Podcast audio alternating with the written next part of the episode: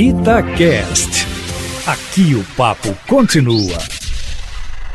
Olha, finalmente a linha CPI que apura os possíveis erros e acertos do governo Bolsonaro no combate à pandemia do coronavírus tem hoje a sua primeira rodada de depoimentos coitiva dos ex-ministros Henrique Mandetta e Nelson Taj, com destaque para o primeiro, que foi quem pegou a pandemia no seu início e saiu por discordar da orientação do presidente da República, sobretudo quanto ao uso de remédios não recomendados pela ciência, como a cloroquina. Mandetta será questionado sobre o início das ações para o enfrentamento à pandemia, as estruturas de combate à crise, ações de prevenção à saúde indígena, além do uso de recursos federais colocados à disposição do Ministério para o combate ao coronavírus, ponto que certamente colocará o ex-ministro na contramão dos defensores do presidente Bolsonaro, interessados, sobretudo, na distribuição de recursos da União aos estados e prefeituras. Ainda hoje, a CPI vai ouvir o segundo ministro da Saúde no governo Bolsonaro.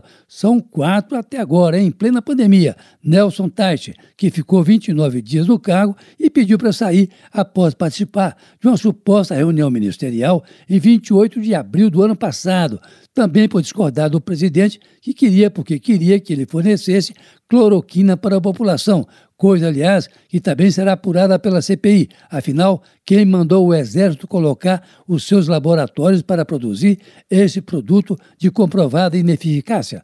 Mandetta deverá responder a 45 perguntas do relator Renan Calheiros e tais 36, devendo Renan Calheiros usar a estratégia de deixar o ex-ministro Mandetta e os defensores do presidente Bolsonaro se engalfinharem no inevitável bate-boca que vai começar daqui a pouco, às 10 horas agora da manhã.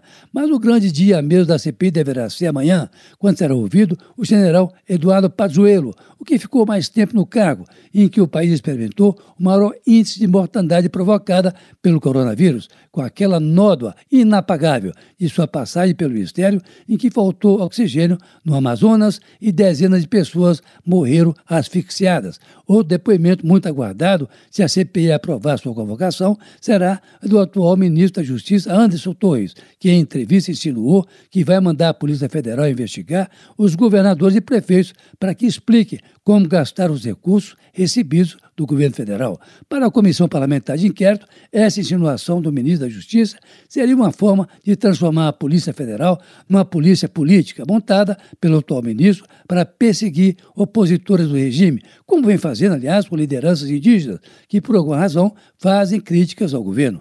Outro depoimento muito esperado é do ex-assessor de comunicação do presidente da República, Fábio Weingarten, que responsabilizou o ex-ministro Pazuello pelo grande volume de mortes durante a sua gestão à frente do Ministério. Enfim, a CPI começa agora, de fato, a funcionar com as oitivas da semana, Aline Eustáquio. Um outro destaque do dia, em que em Brasília é a ida, hoje, do ex-presidente Lula, que começa pelo Distrito Federal, as suas andanças pelo país, na tentativa de voltar ao poder, seis anos após deixá-lo nas mãos da então presidente Dilma Rousseff. Prezado, dê bom exemplo, evite aglomerações e use máscara e lave as mãos com água e sabão sempre. Carlos Lindenberg, para a Rádio Itatiaia.